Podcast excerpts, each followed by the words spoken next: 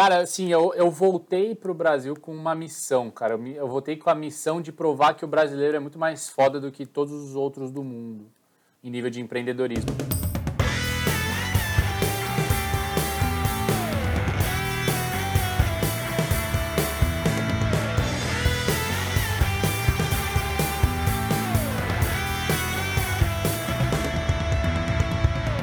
Olá, amigos! Sejam bem-vindos a mais um Na Dúvida CrescerCast. Eu sou o Dr. David Sena e aqui nós discutimos temas relacionados ao crescimento pessoal, empreendedorismo e negócios.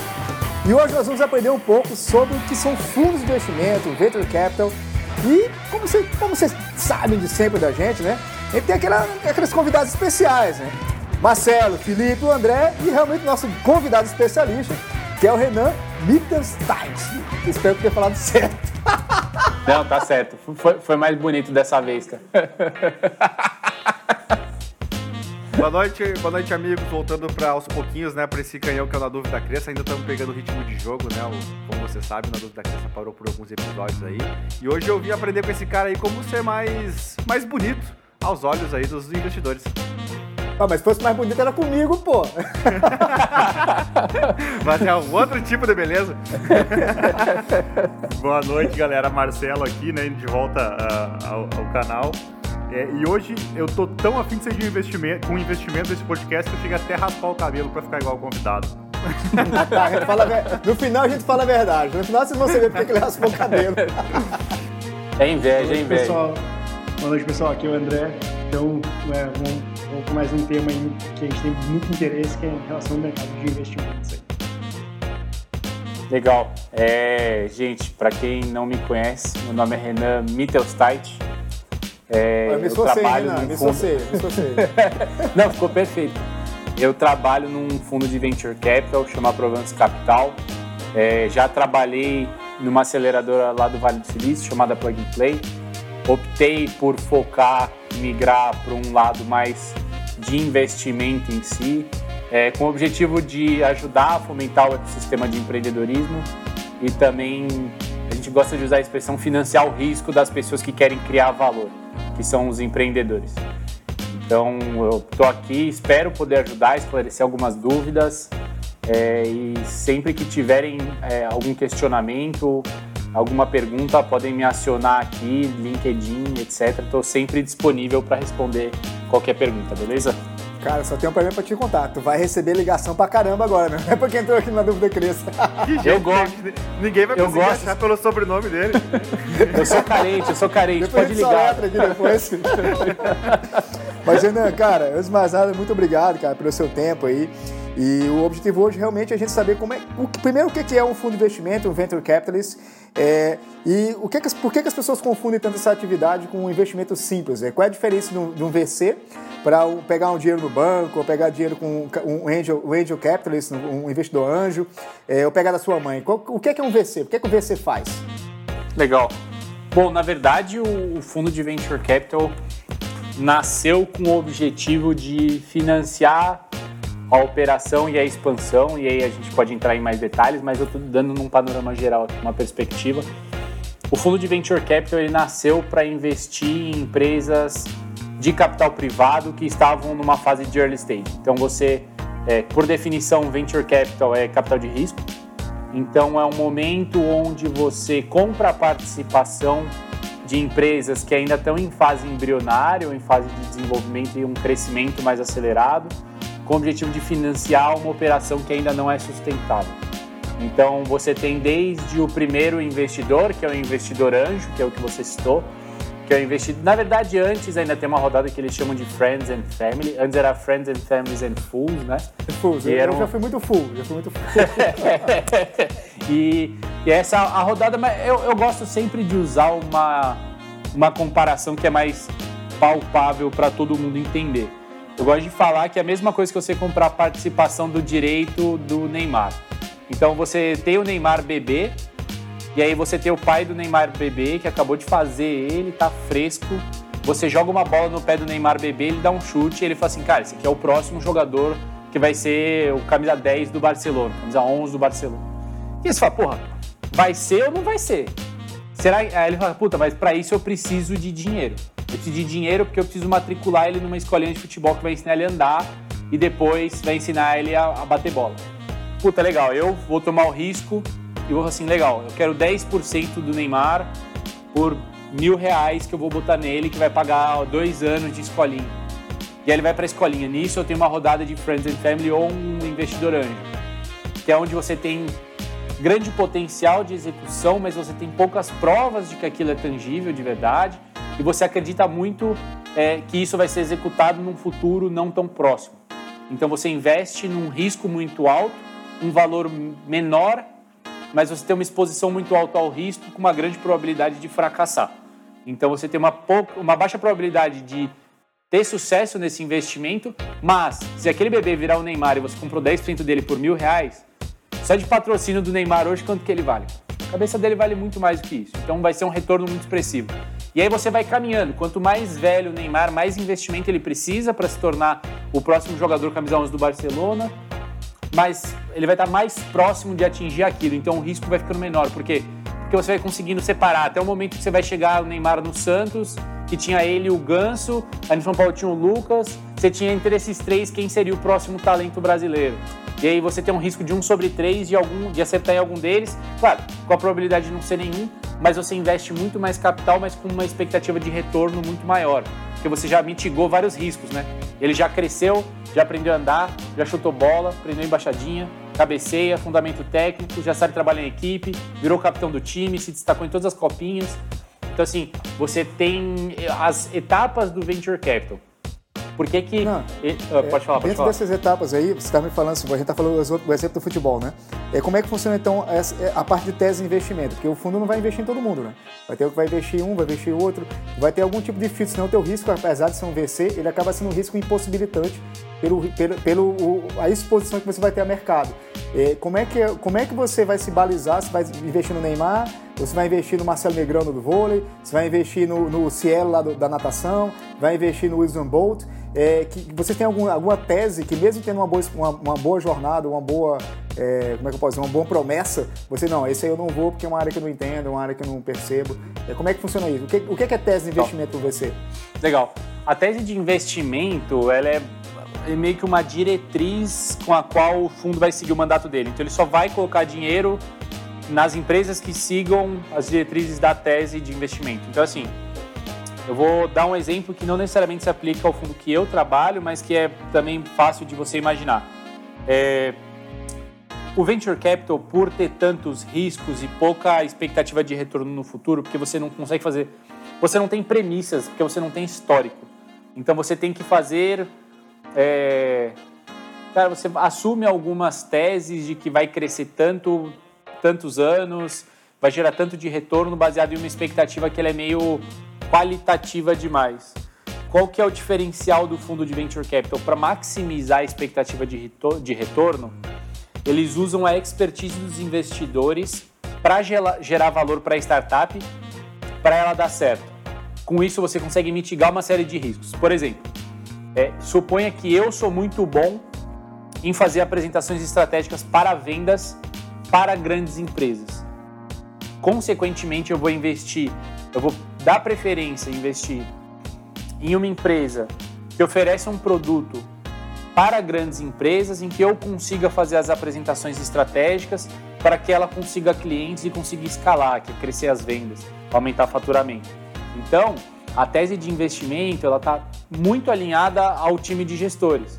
Então, assim, são pessoas com background voltado para empresas, voltado para o consumidor final, que é o que a gente chama de B2C, é para o mercado de software ou é para o mercado de produto. A gente vê no Shark Tank, a gente vê gente que mexe muito com varejo, gente que mexe com indústria de moda, gente que investe em tecnologia. Aquele Shark Tank é de verdade, né? Não é, não é, não é, nessa, não é falcatrua. Quer dizer que se eu for com eu, o Marcelinho bonitão assim, esse cara mete dinheiro no nós lá, cara? Eu pensei Cara, que fosse meio que um reality show, assim, um Big Brother, uma coisa desse tipo. né? É, é Olha, real assim, ali? Eu conheço gente que foi e recebeu o investimento. Então, assim, eu sei que é possível. Agora, como funciona internamente, só falando com os caras lá, porque eu nunca me apresentei, nunca avaliei. Mas é uma boa proxy para você entender como funciona, assim. Claro que eles fazem uma conversa de cinco minutos com a startup e ou investem ou não investem. Aquilo não necessariamente vai ser concretizado depois da oferta, porque ainda tem uma diligência legal, né? Os números apresentados precisam ser justificados, concretizados. Se eles faturam tanto, eles precisam justificar que eles faturam tanto. Entre outros documentos, eles não podem estar com dívida, etc, etc. Então tem uma série de análises de documento e análise contábil que permite com que ele receba investimento. Mas o propósito daquele programa é correto, é você financiar uma empresa que precisa de dinheiro para continuar a operação ou para crescer. Então é mais ou menos assim. A tese de investimento é muito voltada para os setores que eu tenho afinidade, tecnologias que eu tenho afinidade, onde eu consigo mitigar uma série de riscos e maximizar a chance de retorno no longo prazo. Então, assim, eu sou bom de introdução para grandes corporações, eu vou pegar negócios B2B que são voltados em serviços ou produtos para grandes corporações. Puta, eu tenho um histórico, eu fui um empreendedor de uma empresa B2C. Então, sei lá, eu sou o dono do Nubank, por exemplo. A tendência é que o dono do Nubank invista em coisas B2C porque ele entende como escalar em negócios B2C e ele tem uma série de contatos que vão beneficiar a startup para maximizar a chance de retorno. Então, a tese de investimento nada mais é do que a diretriz dos investimentos. Como que você seleciona a empresa que você vai investir ou não, tá? Isso tem a ver também com a expansão, é, é, Renan, assim, é, é comum os, os VCs, eles têm próprio, departamentos próprios de M&A, né? E eu queria que você explicasse exatamente o que é com M&A para as pessoas e dentro disso, por que, que é vantajoso? Primeiro, por que é vantajoso um VC é, se arriscar tanto. Até, é, até, normalmente são pessoas que já têm uma grana no mercado, já têm outros investimentos. É, por que, que ele se arriscaria tanto assim, sabendo que o risco, o risco é alto, mesmo sabendo que ele pode acertar? E sendo uma empresa, é, por que, que ele faria aquisição ou faria uma, uma, uma aglomeração com outras empresas menores? É, por que, que ele simplesmente não, não engole ela ou não faz a mesma solução que a outra está fazendo? Tá, legal. Vamos dividir em duas, é. em duas perguntas e duas respostas. É, por que, que a modalidade de investimento chama a atenção? Além da expectativa de retorno financeiro desse investimento, ela vem muito com um propósito. Então, você consegue, diferente de outros tipos de investimento, você consegue filtrar onde você quer pôr o seu dinheiro para ter um retorno. Por exemplo, eu consigo encontrar um fundo no mundo que só investe em negócios de impacto social eu consigo encontrar fundos que só investem em coisas de sustentabilidade. Eu consigo encontrar empresas que só investem em biotechs, formam moléculas, por exemplo. Eu consigo encontrar empresas que são agnósticas, investem apenas em empreendedores e empreendedoras que são fora da curva, que são consideradas de destaque com ideias brilhantes e boa capacidade de execução. Então eu consigo filtrar qual classe de ativo eu quero alocar o meu capital, baseado na tese de investimento dos fundos. É, por ser um investimento onde você tem uma baixa liquidez, então você, o liquidez é você conseguir pegar o dinheiro de volta, para quem não sabe. É, como é difícil acessar o capital que eu investi com o retorno obtido, ele também tem uma expectativa de retorno muito alta. E quando a gente fala de, uma, de um país, por exemplo, onde o juros está muito baixo e as pessoas estão tendo que ser forçadas a diversificar os ativos, não botar só em renda fixa, por exemplo, venture capital se torna uma uma alternativa de alocação de portfólio. Então, é só uma outra classe de ativo onde você vai investir parte do seu recurso. Claro, você tem que ter em mente que você não vai ter liquidez nos próximos meses, como se fosse um fundo de ação, por exemplo. É, mas você tem uma expectativa de retorno bem expressiva também. Então, nada mais é do que uma outra relação risco-retorno, como qualquer outra classe de ativo de investimento que você pode fazer, seja listado em bolsa, seja uma debenture, seja qualquer outra classe de investimento. Venture Capital chama a atenção, um, por conta da expectativa de retorno mais expressiva e você ter uma tomada de risco muito boa, é, alocando uma porcentagem razoável do seu portfólio, que não vai botar em risco, por exemplo, o seu planejamento familiar. É, você tem uma expectativa de retorno bacana, é, que chama muita atenção, e ao mesmo tempo você consegue selecionar o tipo de ativo, você consegue mensurar, mesmo que de forma qualitativa, o impacto que você está gerando com aquele investimento porque você vê a empresa crescendo, você vê aquilo acontecendo. Então tem esse benefício também. Tá? É, a outra pergunta que. Qual, qual foi a pergunta mesmo? É dos M&As. Assim, por por ah, legal, você, legal. Por que, que tem M&A, cara? Bacana. Cara, M&A é uma abreviação de Mergers and Acquisitions, né? Que é fusão e aquisição de empresas. Quando a gente está falando isso, é, eu vou dar um exemplo muito... Deixa eu pensar aqui. Bacana. Eu sou um clube. Eu sou um clube poliesportivo. Eu tenho todas as modalidades de esporte. E aí o meu vizinho tem uma piscina e eu não tenho piscina no clube e eu quero abrir a aula de natação. E aí a, a, o raciocínio é: será que eu preciso comprar o terreno desse cara, destruir tudo e fazer uma piscina? Ou será que eu consigo comprar o terreno do cara e usar a piscina dele? E aí eu falo, legal, agora você faz parte do clube. Eu te dou uma porcentagem do faturamento ou eu compro em valor integral. O M&A é isso. O M&A nada mais é do que você encontrar uma outra empresa em que você tem algum tipo de sinergia, ou seja, juntando forças, vocês estão mais fortes do que os dois em paralelo. E quando vocês se juntam, existe uma, lógico, vários acordos, então pode ter um negócio que chama equity swap, por exemplo, que é eu te dou uma porcentagem do meu, você me dá uma porcentagem do seu, a gente faz troca de faturamento, tem várias operações que podem ser feitas. Mas o objetivo é você incorporar dentro da sua operação uma outra operação que consiga gerar valor para você e para o seu negócio. Então tem que ter, por exemplo, uma empresa de videogame nunca vai comprar um, sei lá, uma empresa de piscina. Porque não tem nada a ver. Videogame e piscina, geralmente quem joga videogame odeia nadar. Então, assim, é, ah, cara, não, não... Videogame dentro da piscina não seria ruim. É, videogame dentro da piscina dá ruim, cara. Sim. É, mas o Facebook comprou o Instagram, então acaba sendo uma, uma loja de M&A. Ou, ou exatamente, Areza, exatamente. Areza exatamente. comprou agora a reserva, né? Comprou a reserva. Exatamente, exatamente. Então, cara, às vezes você é quer... Você faz um M&A para fazer aquisição de market share de um mercado que você quer atingir. Por exemplo, uma empresa brasileira que quer ir para os Estados Unidos. Por que raios ela vai abrir um CNPJ novo nos Estados Unidos para começar uma operação lá, desenvolver um produto lá, se ela pode muito bem pegar o dinheiro dela que ela tem hoje, se for suficiente, comprar uma empresa nos Estados Unidos que já tem um market share. Entendeu? Não tem a necessidade de você começar do zero. É aquilo. Você é um clube e seu vizinho tem uma piscina. Você quer ter uma piscina, você compra e usa a piscina do cara, ao invés de derrubar tudo e fazer a piscina do zero. Entendeu? Porque você vai precisar gastar dinheiro com isso, você vai precisar fazer o um investimento. Se já existe algo pronto que pode gerar valor para o seu negócio mais rápido e melhor, e além de tudo, tem o capital humano, né? Que são as, as pessoas da empresa que geralmente também já foram filtradas num processo seletivo, já tem expertise no mercado. E fazer recrutamento, vocês sabem bem, é um, um, pé, um pé no saco, né, cara? Fazer recrutamento, achar talentos é sempre um puta desafio. é um é, puta desafio. Aqui é uma facilidade, a gente nunca demite ninguém, a gente nunca faz processo seletivo. Cara, demitir as pessoas é a maior proxy de que você errou no recrutamento. Então é bom que você não demite ninguém, cara. O André, é tranquilão aqui, né, André? Tranquilão aqui fazer as squads, né? Não tem problema nenhum com isso, né? Não, é bem tranquilo. Tanto é que eu tô ficando careca também. eu queria, queria aproveitar ali que tu falou até do pouquinho lá, sei lá, de uma empresa dos Estados Unidos entrando aí. Pra quem não conhece ali, a gente já é brother do Renan aí de longa data. a gente sabe que o, que o Renan trabalhou lá no, no Vale também. E acho que uma coisa sempre quando a gente, a gente sempre trouxe bastante pessoal de startup, muitos empreendedores aqui, e volta e meia o assunto de investimento ele é debatido aqui, né? Independente do momento em que a startup está.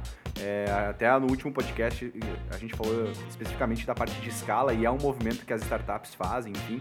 Mas a gente acaba sempre escutando o viés do empreendedor, né? E aqui no Brasil se fala muito assim, ah, aqui, aqui no Brasil de verdade a gente não tem risco, uh, fundos realmente de risco. É, a gente escuta muito podcast, até uma, um que me marcou bastante foi o, foi do Thales Gomes, lá, que lá atrás, quando ele foi buscar, ele não encontrava de fato, ele até chamou, ah, que, que é? O, os fundos todo mundo são bundão. É, cara, tem uma diferença grande, assim, é que, claro, é um ambiente de um ecossistema muito mais é, maduro, enfim, mas o que, que tu consegue enxergar de grandes diferenças, assim, é, do, do, ambiente dessa parte de venture capital lá fora, daqui? Por outro lado também, Renan, a gente também não tem um empreendedor tão, tão foda, assim, ao sentido de, de ser, de é, ter um risco mais forte. Que, uhum. tu cons conseguiu ver na tua experiência lá? Cara, assim, eu, eu voltei pro Brasil com uma missão, cara. Eu, eu voltei com a missão de provar que o brasileiro é muito mais foda do que todos os outros do mundo em nível de empreendedorismo, porque Deus, a gente, isso, isso é a gente não tranquila. Bem Cara, tranquilo. A gente, eu, eu, vou, eu vou explicar o porquê. A gente fala de nível de tecnologia. Todo mundo fala tecnologia, tecnologia, tecnologia. Cara, eu conheço programadores brasileiros que não devem nada para ninguém no mundo. Não devem nada. Eu conheço empreendedores que ralaram muito nos Estados Unidos. Eu conheço gente brasileira que ralou o dobro sem dinheiro. Então, assim, é, o brasileiro, por definição, é resiliente. O brasileiro tenta, tenta, tenta, tenta, tenta, tenta, tenta, tenta. O brasileiro, com o perdão do francês, está acostumado a se fuder muito mais do que o americano, por exemplo. Muito mais do que o israelense. Muito mais do que o indiano. Por quê? Lógico, o acesso a recurso é limitado? É. Mas vocês têm que entender que a gente é um país de moeda fraca. A gente não é um país dolarizado. A nossa moeda perde valor no, no, no mundo a cada ano. Então, como é que você vai alocar capital de risco aqui e você atrai... Porque se você pegar o Vale do Silício, é, é tolo a pessoa que acredita que esse dinheiro é só de americano, né? Esse dinheiro não é só de americano. Esse dinheiro vem de todas as partes do mundo. São muitas famílias, muitas empresas, muitos outros fundos que investem nos fundos dos Estados Unidos. Então esse capital não é financiado pelo americano. Agora, como que você vai atrair é, capital estrangeiro para um lugar onde a moeda oscila da forma que oscila? Onde a gente está exposto a alguns riscos que nos Estados Unidos não tem. Lá no Estados porque o, o Venture Capital, ele nasceu com uma ideia de você financiar empresas que solucionariam dores latentes de mercado, vai, mais ou menos, né? Com alta escalabilidade, são soluções escaláveis, né? Soluções vão crescer rápido. Só que as operações precisam crescer meio que na mesma velocidade em que as tecnologias se tornam obsoletas. Não adianta você ter que ficar refazendo o seu software várias vezes, por exemplo. E vocês sabem, softwares têm que ser refeitos porque surge concorrente, porque a tecnologia já se torna retrógrada. Tem vários argumentos que vão falar para você refazer o seu produto várias vezes. Então não adianta você não escalar na velocidade acelerada. Você escalar numa velocidade média baixa. Para isso eles precisaram financiar a expansão, porque eles fizeram a aquisição dos clientes. E então a gente, por isso que tem essa mudança de múltiplo, de avaliação, que não é mais EBITDA, não é mais o lucro, é, a gente tem múltiplo de receita, a gente tem outros indicadores é porque esses negócios têm uma premissa de que eles vão fazer uma, um crescimento e a partir de determinado momento eles vão virar a chave e se tornar lucrativos. Seria atração, por assim dizer? O objetivo então seria oferecer é, capital e, inteligência suficiente para os caras pegarem tração, é isso?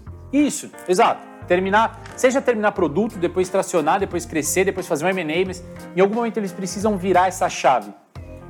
O problema é, no Brasil, a gente tem muitos desafios até essa virada de chave a gente tem pouco histórico de empresas que cresceram na velocidade de crescer e se tornaram lucrativas, por exemplo. E aí chega uma crise, uma pandemia, onde o capital exposto em empresas de alto risco tende a cair. Caralho, você não sabe quanto vale seu patrimônio. Se, puta, às vezes a sua empresa que vale milhões do nada vale zero por causa da crise, por causa de uma pandemia. E aí você acha que o capital vai ficar disponível para financiar uma empresa que nem faturamento tem? Uma empresa que está longe de dar lucro?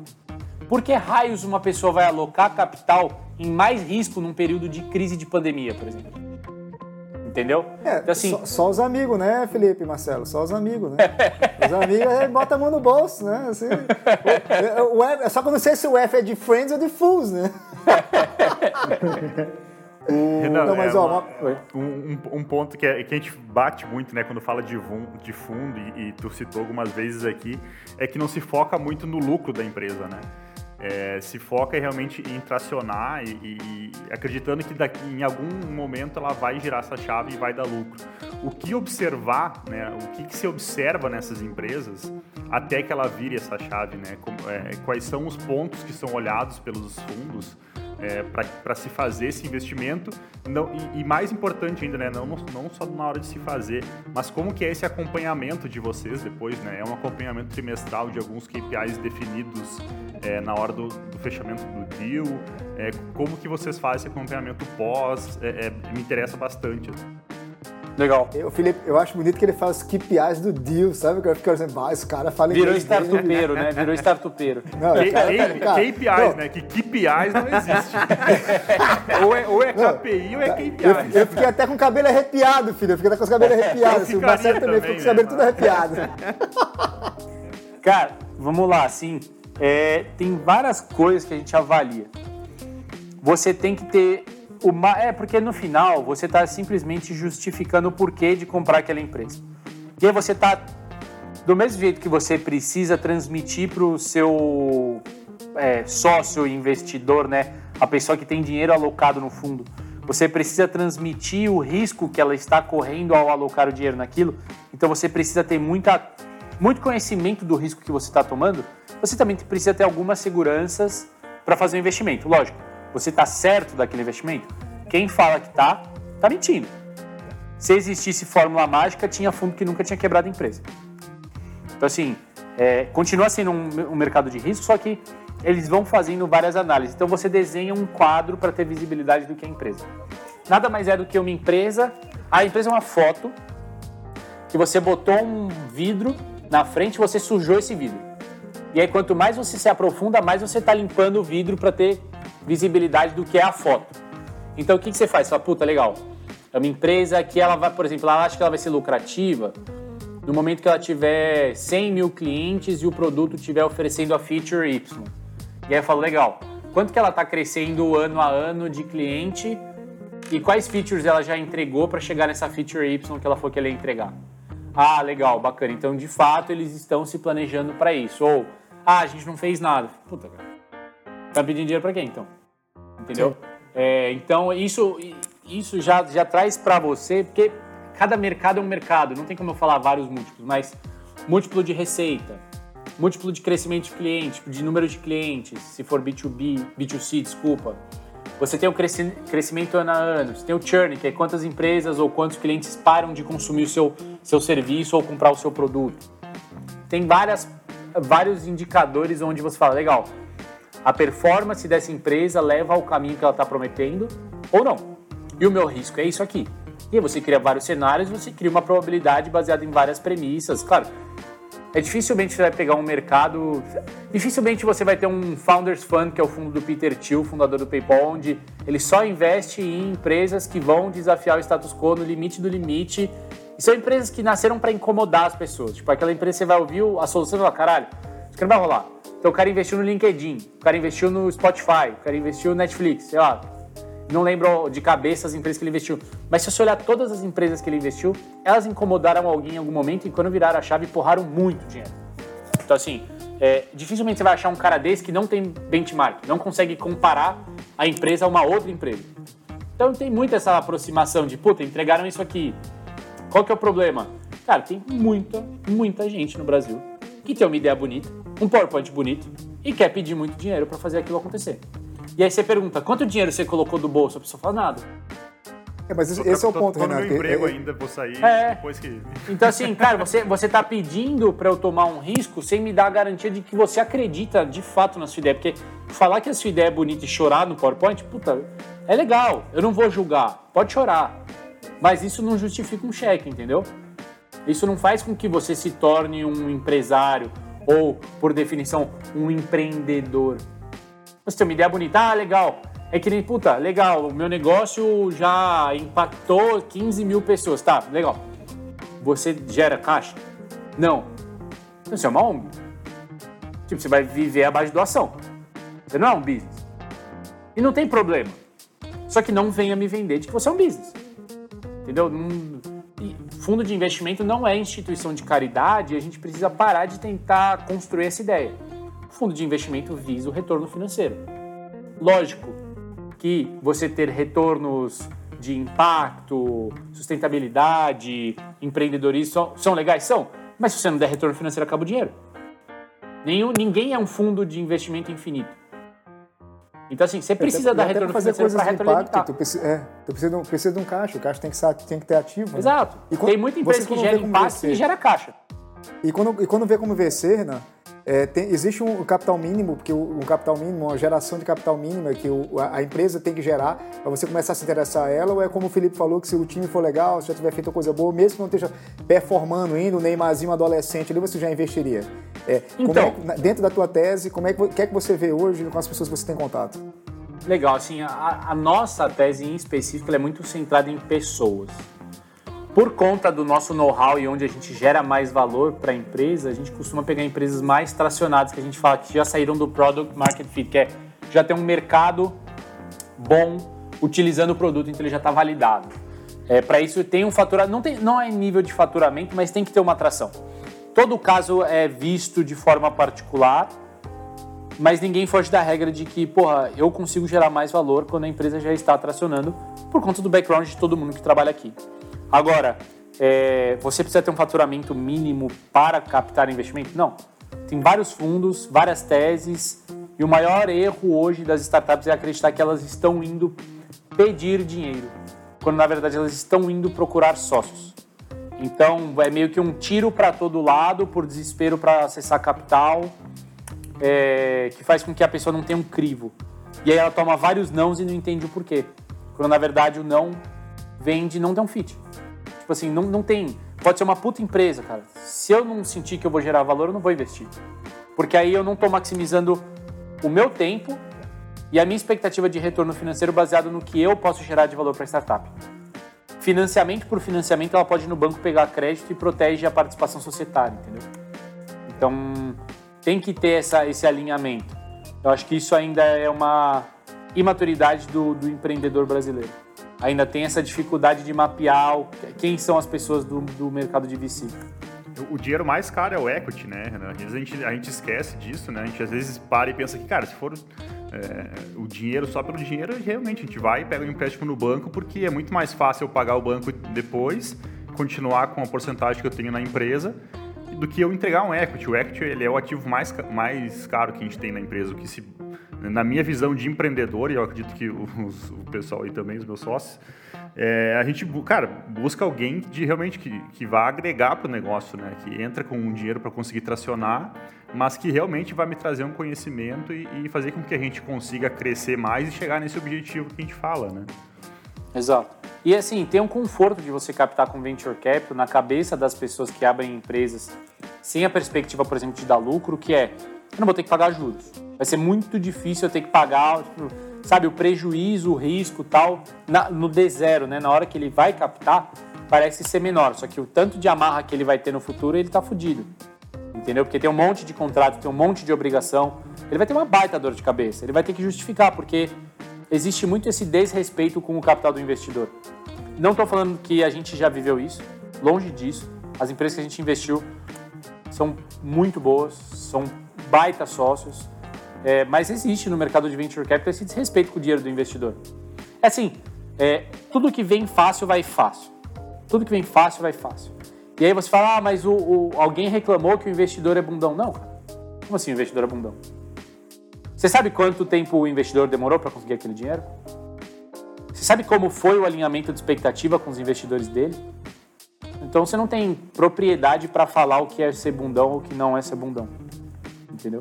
Porque eu não chego para o empreendedor e falo assim: você é um bundão. Você não sabe o que você está fazendo. Pelo contrário, eu sempre tento entender alguma dor do empreendedor e orientar, gerar algum valor, ao invés de tentar julgar o outro lado da moeda. Porque não tem cabimento isso, sabe? O que a gente pede é dê pra gente o mesmo respeito que a gente dá para você. Entendeu? Isso para mim fica muito evidente. Dificilmente a gente tem problema com isso aqui, de verdade. Eu respeito muito os empreendedores, isso é uma cultura nossa muito forte.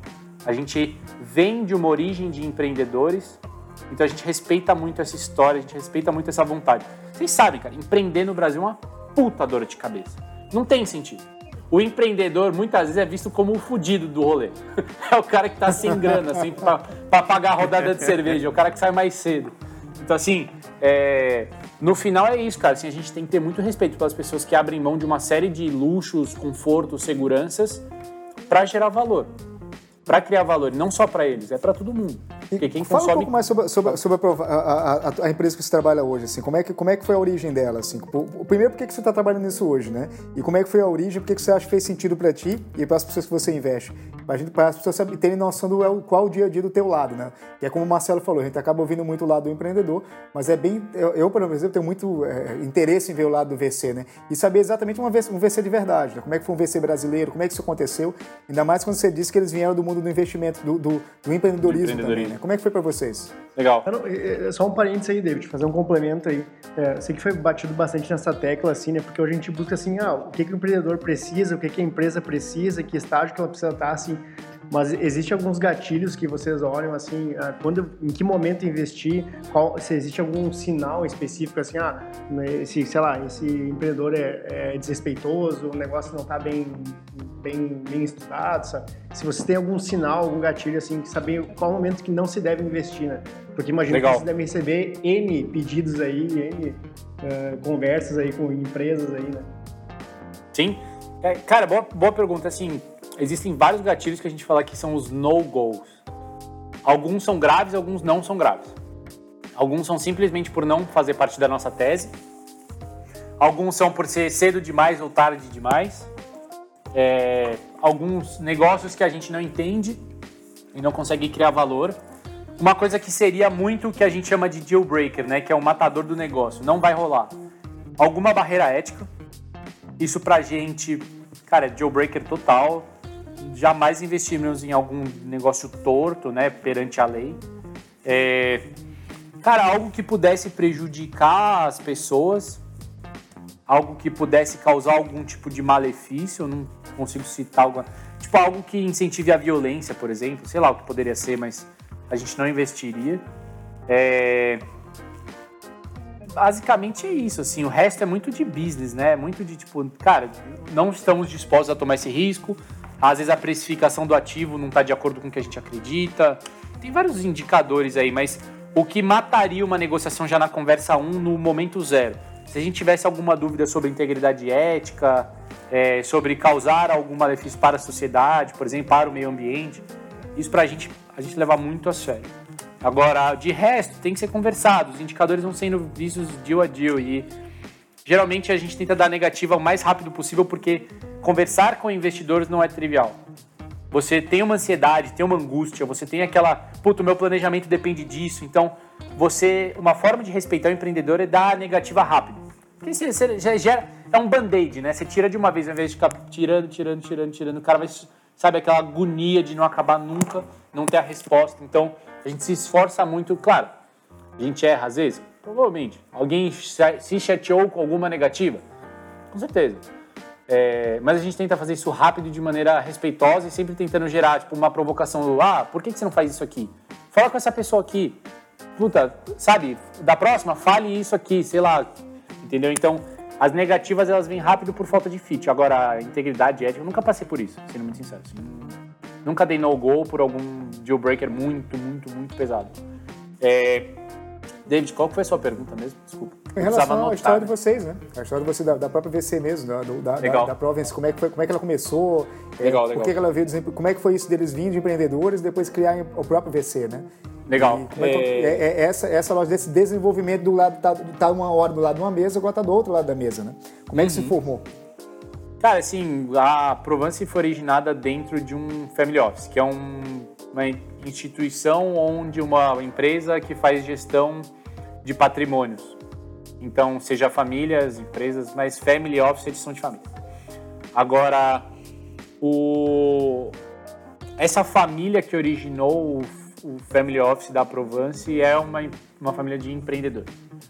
E o objetivo de fazer investimentos em startups foi uma forma de fomentar o empreendedorismo no Brasil. Retribuir aquilo que lhe foi dado via empreendedorismo.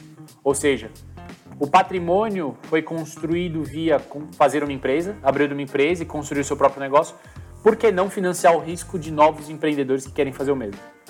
Entendeu? Então, é muito mais uma questão de propósito do que uma questão de retorno financeiro. Existem várias classes de ativo é, que fazem sentido também, mas o venture capital em si é uma forma de retribuir aquilo que foi construído através do empreendedorismo e financiar o risco de pessoas que são fora da curva.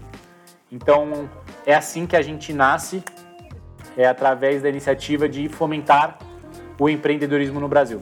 E a gente foca muito nos empreendedores brasileiros, que querem empreender aqui e talvez que queiram se expandir para Estados Unidos, América Latina, raio que Desde que a gente consiga ajudar nisso, nessa aventura.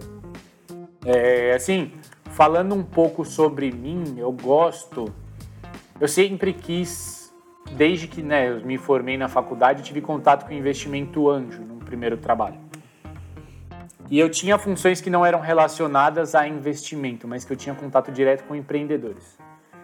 Eu senti uma capacidade de execução, senti uma energia dessas pessoas, então eu conheci uns caras muito diferenciados.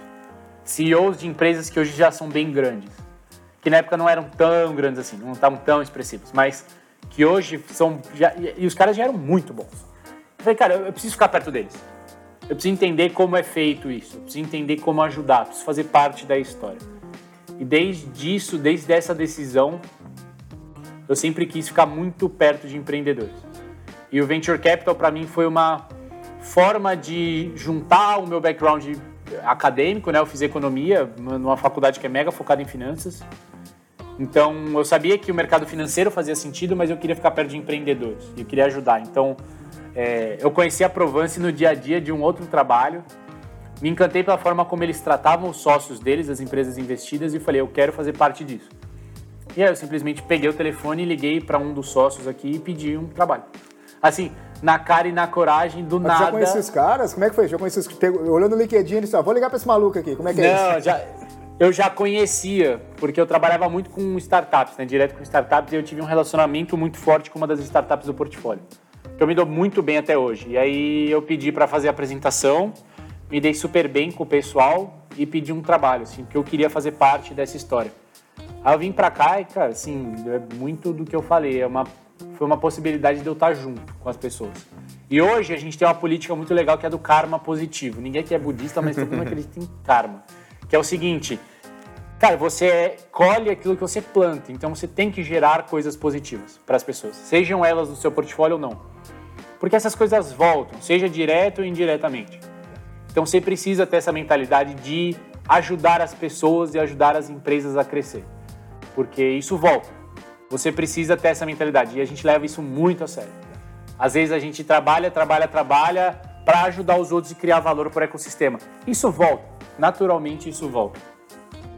Não, e um dos, um dos motivos do Na Dúvida Cresça é esse, né? O, tanto o, o movimento Na Dúvida Cresça, quanto o podcast, quanto a parte, da, a parte do nosso YouTube, tudo isso é, é realmente devolver para a sociedade é, todo esse conhecimento, isso que a gente aprende, as pessoas que a gente conhece, vinculado com a parte de empreendedorismo, vinculado com a parte de crescimento pessoal, de, de relacionamentos de, de, negócios, né? A gente acredita muito nisso. Por isso que a gente acaba toda semana, a gente junta um, uma pessoa que a gente acha que pode agregar. E hoje é você, né, que está fazendo toda essa diferença na cabeça da gente aqui. Até para mostrar que é possível estar do outro lado da mesa, né? E, e, pô, o VC tá para te ajudar, cara. Não tá para te fazer mal. É a questão toda que no Brasil ainda também tem. Eu também fiquei, fiz o meu, meu minha pós lá no Vale, né? E lá não, lá o VC é bem visto pra caramba. Que parece que o cara que vai comer tua, tua empresa, vai te, vai te vai ser mal tal. E é totalmente o contrário.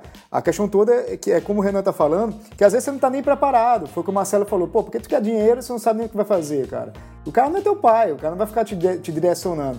Se você não fizer o dever de casa, não pegar os, os KPIs, né, que os, os, exatamente os pontos chaves de desenvolvimento da tua empresa, sabe onde você vai desenvolver, você não vai ser atraente para ninguém, né? Então como é que você vai ser? Como assim, cê- o Filipinho. Cara, cê- cê- bem, é, é simples. Vamos lá. Você está buscando investimento para quê? Você está pegando investimento para ajudar a sua empresa a crescer. Você está querendo criar um business. Se você não me mostra que você tem um business na mão, como você quer que eu invista no seu business? Não tem, tipo, não, sabe, não, não fecha. Não fecha. Você está me pedindo uma, uma coisa que você não está me entregando. Então tem esse distanciamento. E no Vale, por exemplo, no Vale do Silício, é meio que já uma receita de bolo.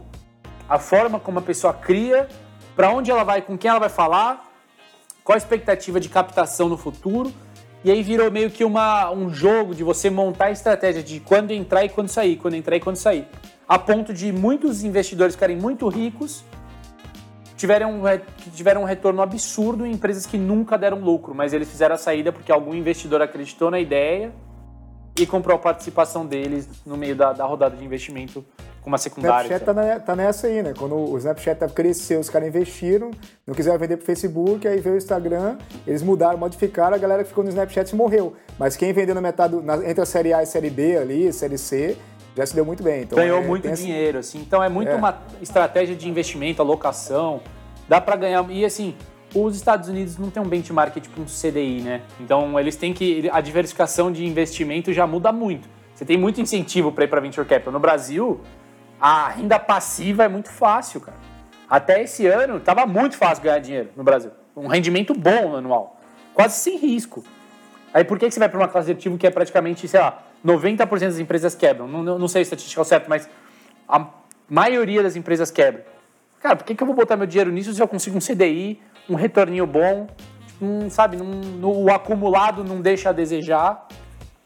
Assim, é, é a capacidade do brasileiro também de tomar risco. Agora, eu volto a pergunta para o empreendedor que chama o investidor de bundão. Quantos, quantos empreendedores botam dinheiro na física, na startup? Opa, tamo junto. Tamo junto. É pra levantar as mãos aqui? Pois é. Tamo junto. Levanta aí, galera. Faz a ola, faz a ola. Nós aqui é bootstrap, rapaz. É. Faz a ola aqui. Quem não tá vendo, só o Marcelo que não tá levantando a ola. Falou aqui no, no fone. O, mas, mas, mas, mas, corroborando isso que vocês eh, falaram do, de, do momento de pegar investimento, às vezes também a gente fica muito bitolado, né? Eu não sei se, se tu tem, tem bastante contato com gente nesse sentido. A gente vê é, muita empresa pegando investimento, a gente vê conhecidos, a gente vê uma movimentação é, de mídia em cima disso, ah, a empresa tal captou tanto, a gente fica, cara, preciso de investimento, também preciso de investimento também. Mas é muito a tua pergunta, cara, o que, que eu vou fazer com a porra desse dinheiro, sabe? Se entrar hoje é, 2 milhões na empresa, onde é que, para onde que esse dinheiro vai para é, gerar esse crescimento, para fazer com que a empresa acelere? Cara, se a gente não sabe responder isso, senta a bunda na cadeira e faz funcionar primeiro, sabe? antes de ficar procurando investimento. Até a gente, quando a gente conversou antes, né? A gente falou muito de low profile. Às vezes o cara fica tanto focado em buscar investimento que ele esquece de fazer o negócio dele funcionar. Né? Então é, ah, tem total. muito esse movimento também, né? Exatamente. Assim, é, é um negócio meio ingrato, sabe? Porque o brasileiro se dá bem na dificuldade. Uma coisa que eu estou aprendendo na prática, assim, o brasileiro ele precisa ter que se esforçar para se dar bem. É um negócio que é da é nossa é cultural nosso. O brasileiro nasceu para ter essa característica de resiliente. Se você bagunça o cenário distribuindo dinheiro com fácil acesso, você está permitindo que o brasileiro tome uma postura que não é a dele. O cara joga é, tipo assim, é, todo problema, né? Todo dinheiro problema. É a mesma coisa. É a mesma coisa que falar para um, um fundador de startup no Vale do Silício que ele precisa dar lucro antes do Série A. O cara vai chorar o cara vai chorar. Porque ele não está acostumado com essa mentalidade. Assim, para ele tá na mão. Para ele tem liquidez, no, tipo, tem, tem capital no mercado à vontade para eles. A maioria das empresas consegue funding. Então, assim, a, por quê? Porque lá é melhor o nível de empreendedor? Eu respondo, não, não é melhor. O PowerPoint pode ser mais bonito. E pode ser em inglês, mas não é melhor. Assim, a gente tem bons desenvolvedores, a gente tem um mercado grande pra cacete, a gente tem uma puta demanda por melhoria de processo básico. Eu tava falando, falei, cara, imagina se a gente consegue tirar a burocracia de uma lotérica no Brasil. Quantas pessoas vão na lotérica por dia? Imagina se a gente conseguisse tirar o fluxo da lotérica e fazer um monte de aplicativo onde as pessoas um conforto para fazer tudo o que eles fazem na lotérica em casa. Só que aí, sem a mão do governo. Cara, vai ficar mais barato, vai ficar Aí mais rápido. tocou num ponto bem importante. É. Esse nosso então, amigo que nos ajuda. Ah, é, regulação então, assim, sempre, sempre vai ser uma questão que você tem que levar em conta. É, cara. Ô. Renato, tu tem, tem algum exemplo que tu possa falar de, de empresas que vocês já investiram? É, eu sei que tem muita coisa que é fechada, que você não pode ficar expondo, mas tem algum que você poderia falar, algum empreendedor, alguma pessoa que você, cara, eu vi uma transformação desse cara ou dessa empresa, é, de para ilustrar para a galera, para a gente não ficar só, só no ar do, do, das suposições, assim? Legal. Olha, uma empresa que a gente tem no portfólio que é um case muito conhecido é a Gimpass. Que nasceu e eles se transformaram, né? Porque eles nasceram no âmbito B2C, que era voltado para o consumidor final, e migraram o modelo de negócio para o B2B para as empresas. Então eles fizeram uma baita transformação no modelo de negócio e hoje é uma das empresas mais conhecidas do Brasil. Todas as empresas praticamente têm Gimpass. Então, a Gimpass antes, antes ela vendia para o usuário final, assim, para o é, para quem não conhece a Gimpass, ela dá acesso para você pegar os horários livres das academias, tá? É como se eu tivesse uma academia e, poxa vida, eu quero fazer lá por um preço mais acessível. A academia já tinha mapeado lá o database dela, que ela não, aquele horário ficava mais disponível, então a Gimpass oferecia isso para um preço mais adequado para o usuário final. Então é mais ou menos isso que eles fizeram depois para o B2C, o B2B, oferecendo para empresas também. Então, eles transformaram isso num benefício para colaboradores, né? Então, a empresa compra o pacote da Gimpass e oferece para o colaborador então a empresa ou pode pagar valor integral, pode pagar parcial. Eu não sei ao certo todos os produtos e as formas de pagamento, mas assim, hoje se transformou numa, num benefício para colaboradores. Então hoje é um puta diferencial na hora de você contratar. Vocês sabem que vocês têm que oferecer coisas extras sem seu salário para atrair gente. Só, ah, cara, a gente tem uns puff, cara. Tem uns puff, um, é, escorregador. É, Pô, me disseram que o escorregador era, era cool, cara. um pouco dinheiro. É, precisa de bolinha. A gente tem, então, pô, a gente então. tem uns tira-alvo aqui, se quiser. Mas tem gente improvisada. Também, né? É, Exatamente. Não, mas o que eu gosto é, é de tira-alvo. A gente dá tira-alvo de machado. A gente bota assim um colaborador ruim na, na parede, dá ele dá uma machadada no meio da cara. É. Então, cara, é isso. Tem empresa que dá algodão doce e café da manhã, não sei o quê. Tem empresa que dá. A maioria dá de pés. Gimpass é um puta benefício, assim, é um, foi um baita divisor de águas na área de RH, eu diria. Mas, Mas mas até chegou pra tá- vocês- tá- eu tô lendo aquele, aquele livro de indicação tua, né? Que é o, Jeito Harvard de Ser Feliz. E, cara, eles tocam muito nesse ponto, assim. E a atividade física, eles até fazem um estudo, né? Que eles pegam um grupo de, de controle, onde eles é, dão medicamento de depressivo e um grupo Aham. que, eles, que faz exercício. E a taxa de volta, né, de, de pessoas que voltam a, a apresentar depressão no grupo que, que toma medicamento é de 30% e o grupo de exercício é 9%.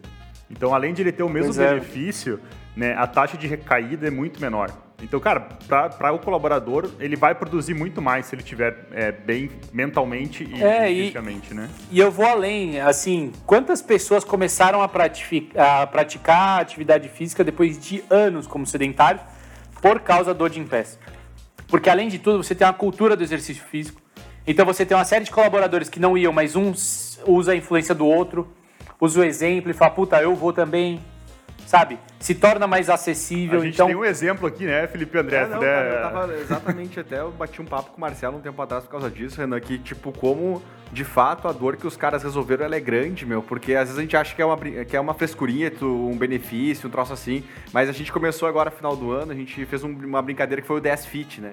Que começou com uma brincadeira, a gente dividiu a empresa em três grupos e valia 10 pontos cada vez que fizesse uma atividade física.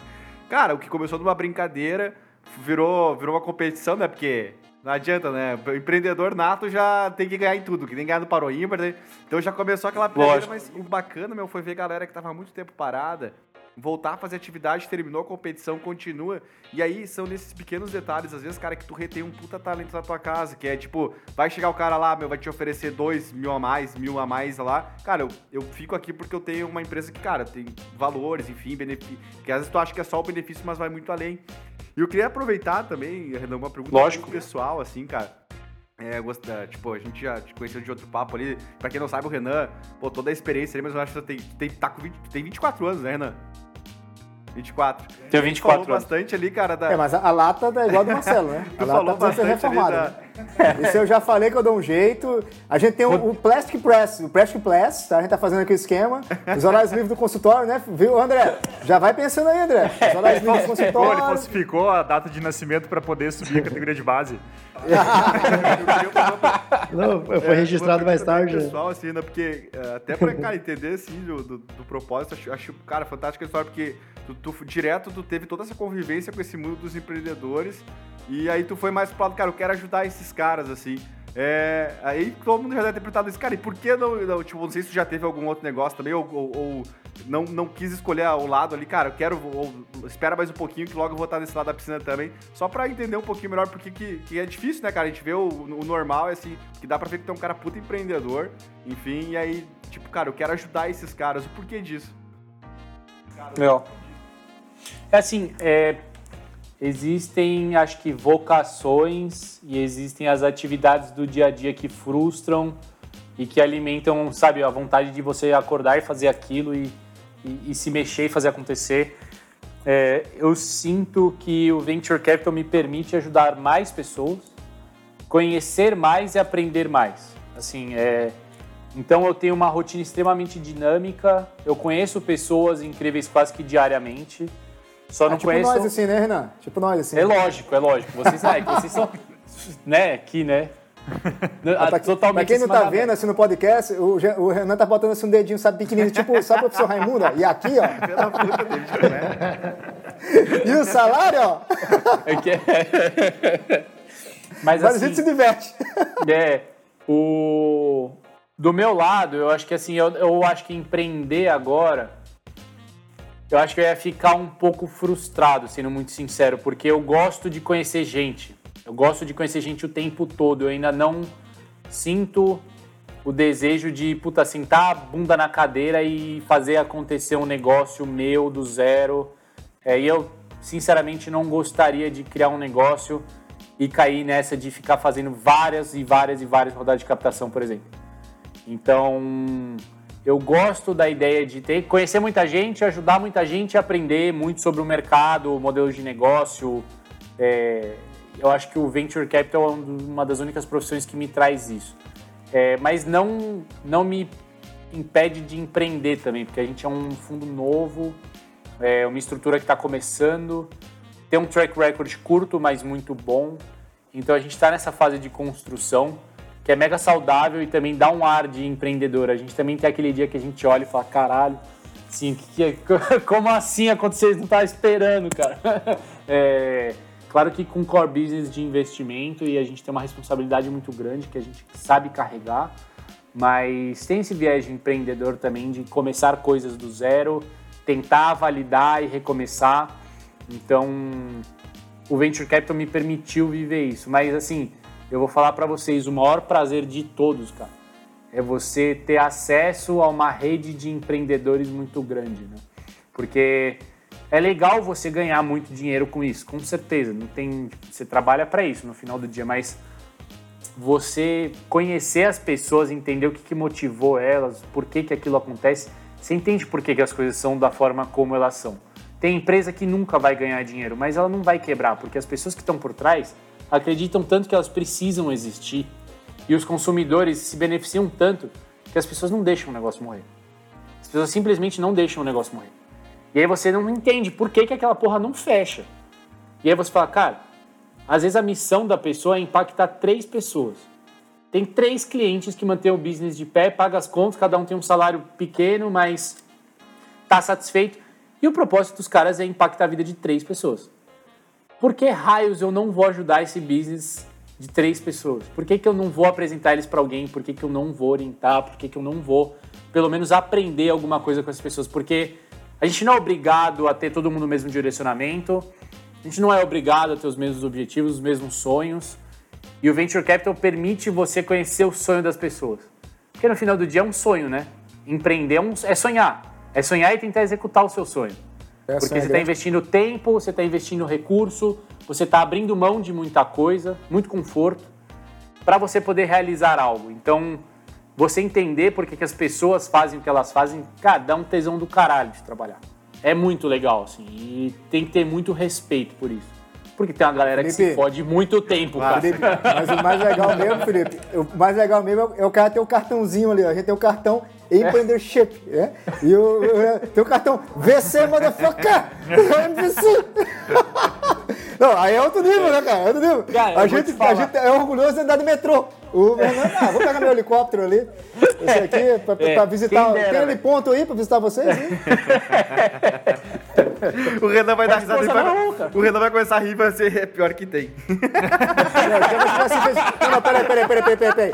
Não tem, tem ponto nesse lugar? Não, não, não, não vou chegar, não vou mudar. Desculpa, não deu, não deu, não deu, não deu. É, mas sabe, sabe um negócio que é legal, cara? Que isso, isso é muito engraçado, porque eu não sei por que criaram a ideia, a concepção de que o investidor tem muito dinheiro.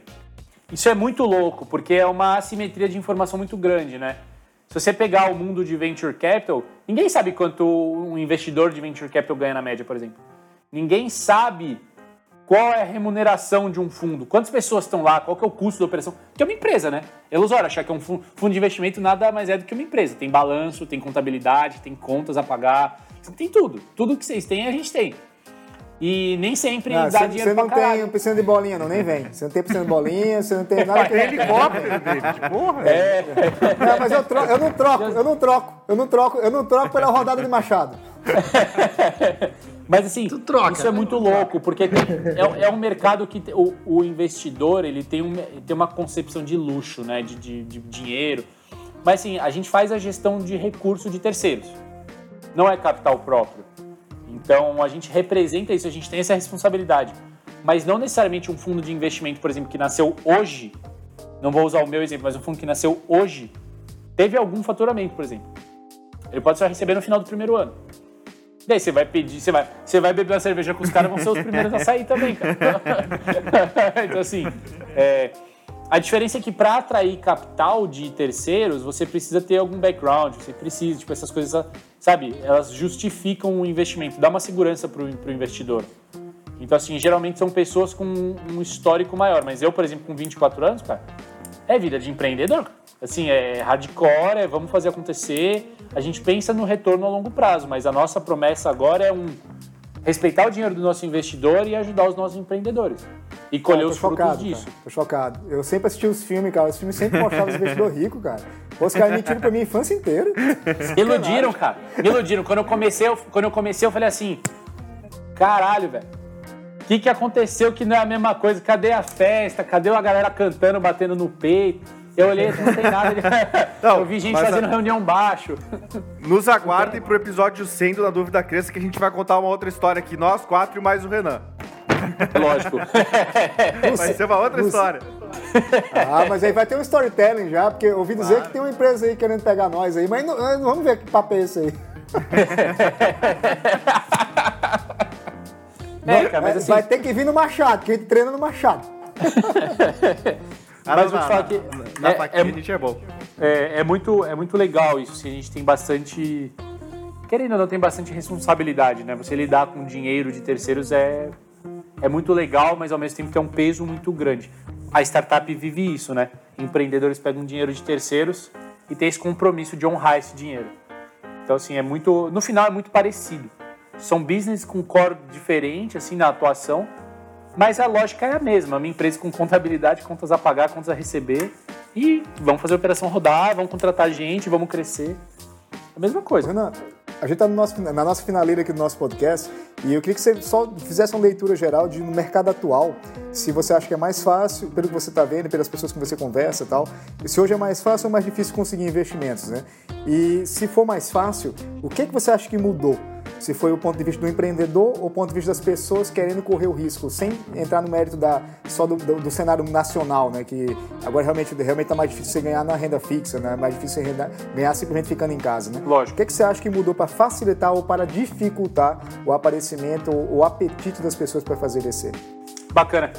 É assim, quanto mais empresas vão se dando bem, mais track record o Brasil tem para atrair dinheiro, né? Então, assim, teve o primeiro unicórnio, segundo unicórnio, décimo unicórnio. Você fala, porra, aqui tem business, né? Aqui tem oportunidade de ganhar dinheiro. Então, isso, o track record do Brasil tá mais longo agora, né? Então, a gente tem mais expectativa de retorno baseado em coisas que já aconteceram. O brasileiro já entendeu mais sobre a modalidade de investimento em venture capital. E no fundo, além da diversificação de portfólio por causa do, do- da taxa de juros caindo, cara, a gente tem essa perspectiva de. Como é que eu posso dizer? O empreendedor brasileiro está chamando mais atenção, né? os, os negócios estão chamando mais atenção e o mundo está pedindo por mudanças e transformações. A, a concepção de valor do, do- do consumidor final está mudando. Então a gente vê novas blockbusters, novas Nokias e as empresas estão correndo atrás. A gente vê a transformação digital forçada desse ano via Covid. Se você pegar empresas. O que antes era um negócio mega trivial, hoje se tornou um baita desafio. Por exemplo, reunião semanal na sala de reuniões principal da empresa. Cara, do nada precisou ser reunião virtual em alguma sala de conferência. Liga a câmera, não liga a câmera. Tem participação de todo mundo, não tem participação de todo mundo. Faz slide, não faz slide. Do nada, a reunião semanal que a galera ia com sono, com café na mão, virou uma puta dor de cabeça que agora tem que se preparar, não sei o que, não sei o que lá. Se cair a internet, fudeu, tem que assegurar um monte de coisa. Recrutar gente, você chamava a pessoa na empresa e entrevistava. Agora, as empresas começaram a contratar gente de outros estados para trabalhar remoto. Tá, legal, como que eu vou dar a infraestrutura de TI para essa pessoa? Vou mandar um computador para lá? Como que vai ser? Ela usa um computador próprio eu pago? Como que é? Puta, legal, agora RH e TI tem uma puta dor de cabeça. Como que eu vou integrar os sistemas? Vai ser tudo em cloud? Como é que eu vou fazer a segurança disso? Então, assim, tem várias coisas que foram forçadas a acontecer que aceleraram esse processo de digitalização e transformação. Então, você tem mais demanda por tecnologia. Por ter mais demanda, você tem mais incentivo para as pessoas empreenderem. Se tornou um negócio mais. Sim, eu sei o que eu vou fazer. Eu sei um produto que res- resolve uma dor. Isso dá mais direcionamento. E ao mesmo tempo, você também tem pessoas enxergando isso, falando, cara, legal, a empresa precisa disso. As próprias empresas estão investindo mais em VC. Então você tem mais dinheiro no mercado de venture capital. Você tem mais rodadas grandes sendo feitas. Por quê? Porque surgiu mais demanda sobre tecnologia, surgiu mais dinheiro na mesa por conta da diversificação dos ativos, daquela taxa de juros, então o mercado está mais líquido. E você também tem mais incentivo para pessoas boas empreenderem. Então, cada vez mais a régua vai subir para nível de empreendedores e empreendedoras. Porque as pessoas estão optando por tomar o risco e empreender. Então, assim, é uma junção, é uma bola de neve. Mais demanda, mais gente, mais dinheiro, mais demanda, mais gente, mais dinheiro, mais demanda, mais gente, mais dinheiro. Tipo, não, não tem como, cara. É, é natural, é orgânico. Essa mudança para o venture capital está sendo feito tá, o que foi feito nos Estados Unidos há alguns anos, né? As empresas começaram a falhar por se tornarem obsoletas, né? Não entenderem a mudança da demanda e e aí a galera percebeu, olhou para fora e falou: caralho, o que está acontecendo?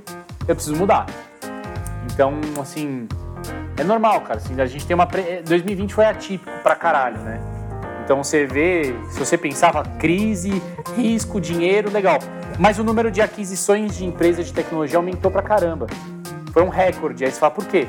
Porque as empresas estão tendo que se transformar, renovar, se destruir, se reconstruir.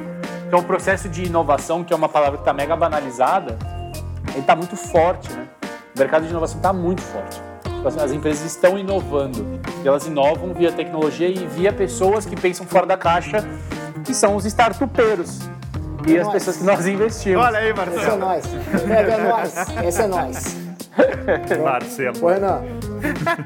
Olha o meu nome aqui na call, rapaz. David Senna. David, é. é.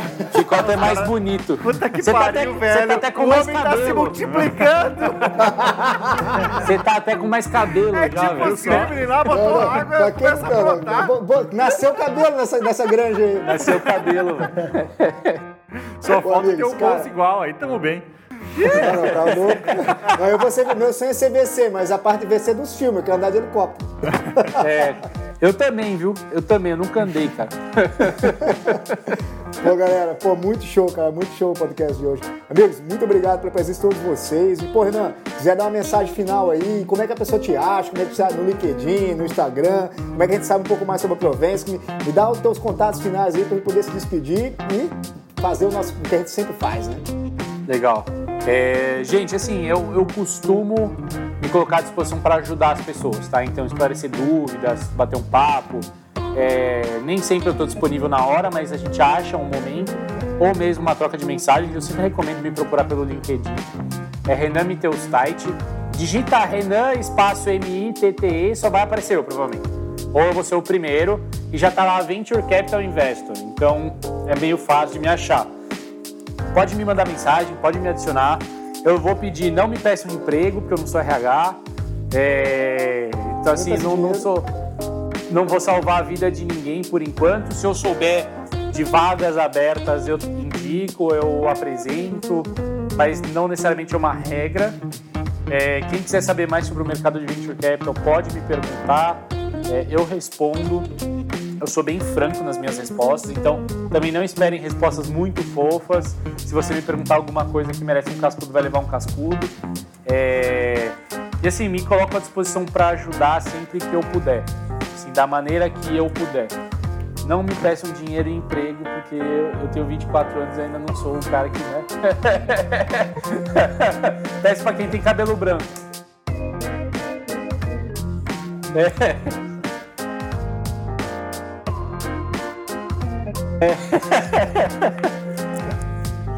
É. Exato, mas assim, é, me aciona por LinkedIn, lá tem o meu e-mail também escrito, então podem me acionar por e-mail. Eu tendo a responder mais, mais ativo por lá. É sempre legal bater um papo com vocês e, gente, assim, é, empreender no Brasil não é uma coisa trivial, é quase que uma loucura.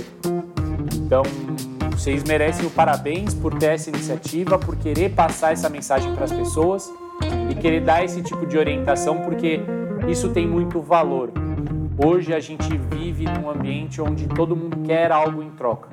No momento em que você cria uma iniciativa como um podcast, um blog, alguma coisa onde você simplesmente vira um emissor de informação, você está fazendo um papel que o nosso governo, por exemplo, não faz, que é educar as pessoas e conscientizar elas de uma oportunidade que elas podem ter, uma possibilidade de carreira é, e a capacidade que elas podem ter de fazer a diferença. Que é o que vocês fazem, que é o que os empreendedores que a gente investe fazem. É, então, assim, nada mais justo do que retribuir e contribuir com essa participação e ficar disponível para ajudar sempre que possível. Porque se não fossem os empreendedores e as empreendedoras no Brasil, a gente estaria sempre à mercê das mesmas pessoas e empresas, o consumidor sempre ia ficar em último lugar, é, a gente sempre ia ficar preso em taxas mega abusivas em vários tipos de setores da economia. É, então a gente deve esse respeito aos empreendedores que tomaram risco. Então eu fico à disposição para ajudar as pessoas que querem fazer diferente. Acho que é isso que dita a nossa mudança, né? É, esse, e não adianta só falar e postar textão, tem que fazer. Então vocês não vão ver textão no, no meu LinkedIn, por exemplo, mas se você me pedir ajuda no privado, é, é provável que eu te ajude. Beleza? É isso. É isso aí, pessoal. Muito obrigado por mais um Na Dúvida Cresça Cash. E no final a gente sempre faz o que a gente faz. Porque na dúvida, a gente sempre cresce. Grande abraço. Valeu, Renan. Valeu, gente.